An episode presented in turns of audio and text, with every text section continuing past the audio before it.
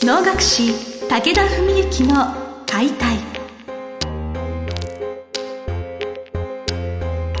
日本の伝統芸能能楽。それはユネスコ無形文化遺産にも登録された我が国を代表する舞台芸術。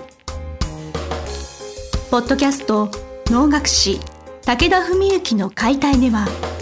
関税流して方として数多くの対局を演じてきた能楽師武田文幸が600年以上の歴史を持つ能楽を優しく解説。能楽師として自らの経験とその思いを語ります。今週も始まりました花をつかむ心を広げる。お能を通して今を語る武田文幸の解体司会進行の小菅圭一です。文幸先生本日もよろしくお願いします。よろしくお願いします。えー、去る6月23日法の会楊貴妃先生の推しでどうも、えー、ありがとうございます。素晴らしいお舞台でございました。ありがとうございました、はい。まあ、私からさらりと短い目の感想を申し上げますと、ええ、おのおの舞台を拝見してちょっと涙出てきたの初めてだったんですよ。ですか。感動するようなことはこれまでももちろんたくさんあったんですけれど、えー、今回また舞台本を買って、はい、一時一時追いかけるようにしてその舞台と舞台本を照らして合わせて読む中でその言葉の美しさっていうものが本当にすごくて、うん、なんか切ないくなってしまって、うん、やはりその先生の舞台独特の雰囲気オーラも相まってすごく感動する舞台でございます。どの辺で涙出ました？私は言葉なんですけど、えー、あのちょっと読み上げますと「天にあらば願わくは記憶の鳥とならん」のくだりですね、はいえー、あと一番ね、まあいいところですね。文学的だなっていうところと、えー、またちょっと間空いて何事も夢幻の戯れ屋っていうところあたりすごい込み上げてくるそれはすごいあのマニアックというか高尚なところであれですね。まあ、あの先の方のね「天にあらば」っていうところはまあ以前何回か前の番組ではもしかしたらね少し触れたのかもしれないですけどもまああの楊貴妃の中でもね非常に代表的な文言のところでね、まあ、要するに生まれ変わってもね空を飛んでたら翼を並べて飛ぶ鳥になりたい。地に生まれたならば地上に生まれたならば枝を連ねてね生えてくる木のようでいたいというね、まあ、そういうまあ、夫婦の一つの結びつき、まあ、要するに来世でも人間じゃなく生まれてきたとしても、まあ、常にこう並んでそばにいたいというね。そういうことですよね。まあ、あの当日のその解説でね武田義輝君が面白いことを言ってくれてお聞きになりました？解説も最初の。先生がお若い時になんかすごく先輩の先生の舞台を拝見してという、えー、そうそうそうそれもそうなんですけどそういう中で要は本当はあの要するに史実的なことで言うともうちょっとドロドロというか大変ないろいろがあった話なんだけど、まあ、お能はそれをともかく綺麗に美しくそのまあ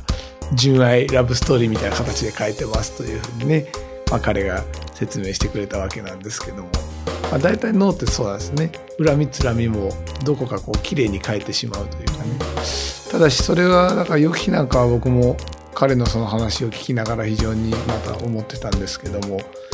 お客様のね、えー、一人一人のこうやっぱり知識とかね、うん、この要するに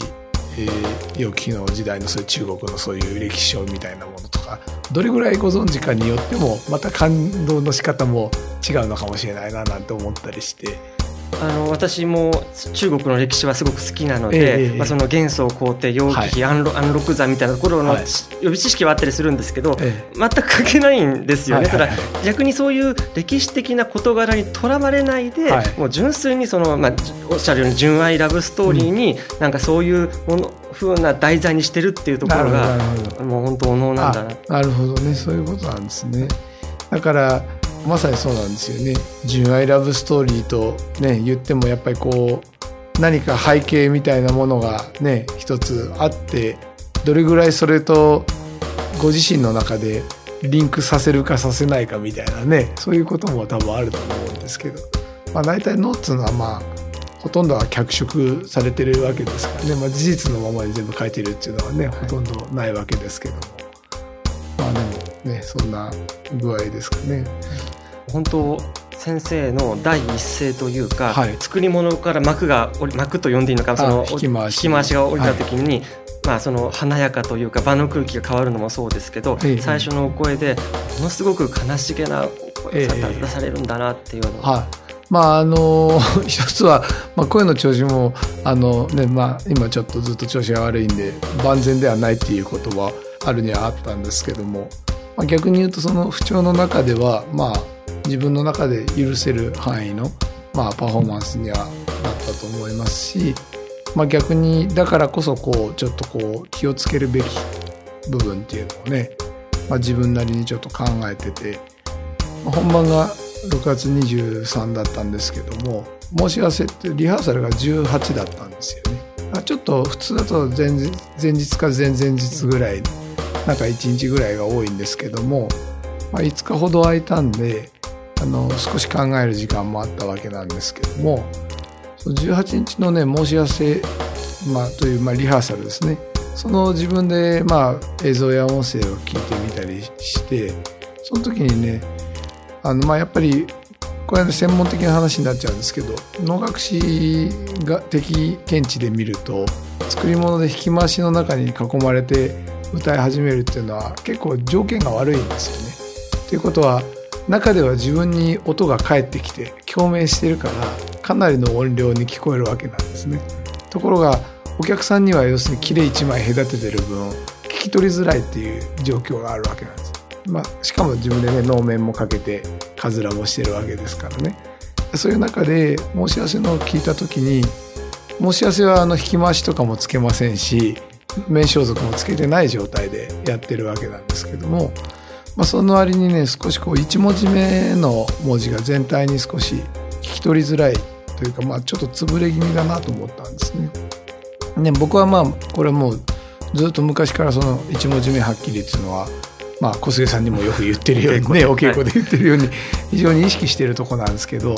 それが多分自分のその不調と相まってあの自分が思ってるよりも少しこう1文字目が潰れちゃってんなっていうのを感じて。いやこれじゃこのままじゃちょっといかんなとあのまあ面装束つけて引き回しもついて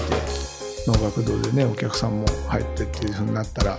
ちょっとこれは厳しいなと思って少し歌いの特に冒頭の歌いの歌いっぷりは少しねあの自分の中でも練り直して、まあ、そんな中でまああのそれこそ吉輝君がね最初の解説で言ってくれた今小菅さんもしゃいましたそのエピソードでね二十歳ぐらいの時だったかデッセン会のね浅井文義さんの拝見して、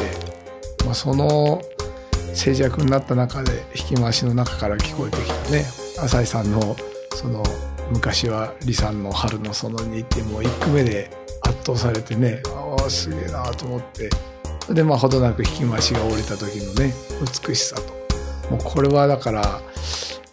このクオリティでねいつかさせていただく時には絶対このクオリティでやりたいなと思ってたわけなんですけどね。居住まい佇まいの美しさみたいなものが本当客席まで伝わってくるありがとうございます、まああのテイカーとね、えー、もう一つ「大原五行」っていう曲と3曲で産婦人とかね産気婦人って、まあ、言われてるわけなんですけどもまあそういう面では高貴な女性のね品格というかね、まあ、テイカーよりも徹底した美っていうのをね多分追求している演目だと思うので。まあなんかねそこの辺はやっぱり、まあ、普通は大体陽気機能は先に勤めるんでしょうけども やっぱりまあ低下もさせていただいてねその中での陽気っていうところは大きかったかもしれないですね。また4の回は年に一度やっぱ先生の推し手の舞台っていうのもちょっと今年終わってしまってすごくあの悲しいんですけどまた文の会のご案内もまた引き続きさせていただこうと思うので、ねはい、はい、先生の舞台のちょっとこれからの予告と振り返りは引き続き楽しみにしてますので、ね、はい、また、はい、本日はですね6月23日4の会陽気期について先生からお言葉いただきました。先生どうもありがとうございました。ありがとうございました。本日の番組はいかがでしたか？番組では武田文幸への質問を受け付けております。ウェブ検索で「武田文幸」と入力し検索結果に出てくるオフィシャルウェブサイトにアクセス。その中のポッドキャストのバナーから質問フォームにご入力ください。ぜひ遊びに来てくださいね。